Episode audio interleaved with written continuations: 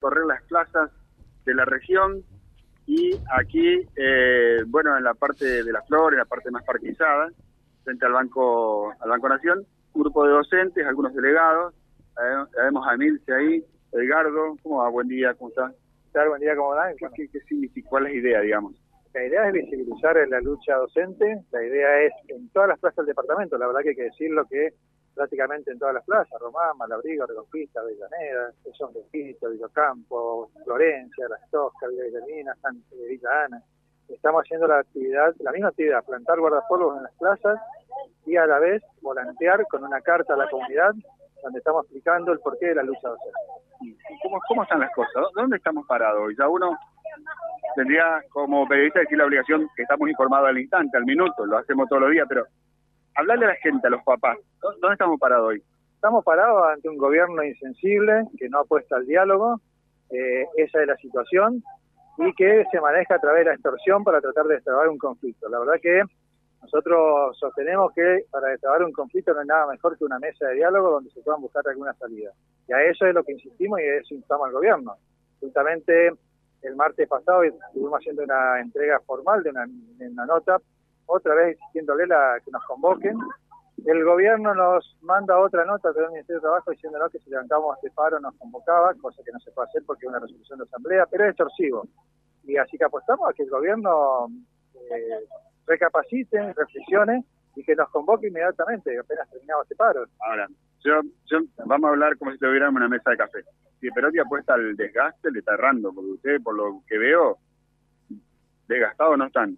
No, no, todo lo contrario. La verdad que... Eh, Podríamos estar desgastados el resto de la comunidad educativa que quisiéramos tener nuestros chicos en las aulas. Sí, pero también yo lo decía hoy cuando charlaba con los docentes acá cuando iniciamos, que también sentimos el apoyo de la comunidad.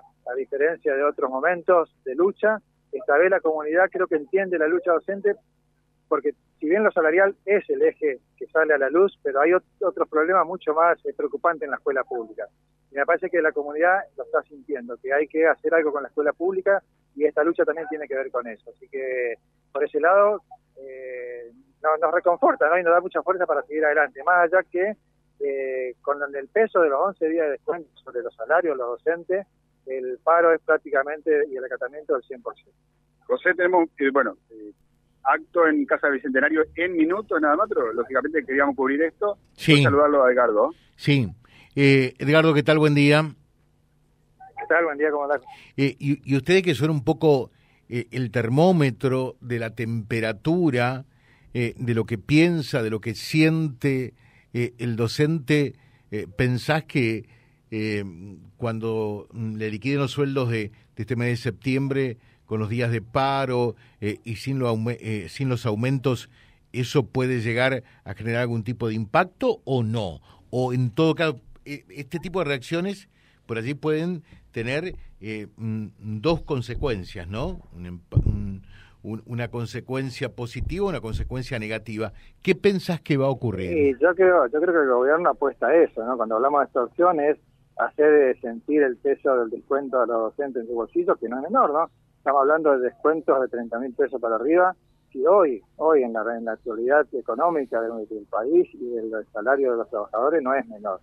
Pero la verdad que también los docentes, me parece que entienden que no ese es el camino. La verdad que causó mucho malestar el tema de eh, esta extorsión de los descuentos. Creo que eso también hizo que esa última propuesta paritaria sea rechazada como fue rechazada. Así que no, hay que seguir sosteniéndolo. Veremos, el lunes será otra otro momento, digamos, otra coyuntura. A partir de ahí, y a partir de la convocatoria del gobierno, que suponemos que lo va a hacer, porque por los medios ya lo estoy diciendo, veremos a ver si tiene la voluntad política de hacer una nueva propuesta para que pueda ser consensuada, eh, debatida, analizada y aprobada ¿no? en las bases en cada escuela, como siempre hacemos.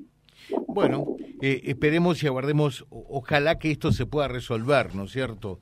Hacemos fuerza eh, y votos para que esto realmente ocurra. Muchas gracias, muy atento. Gracias a ustedes. Gracias. Es el secretario general a nivel departamental de la ANSAFE, eh, Edgardo Cretaz www.vialibre.ar, nuestra página en la web, en Face, Instagram y YouTube. Vía Libre Reconquista. Vía Libre. Más y mejor comunicados.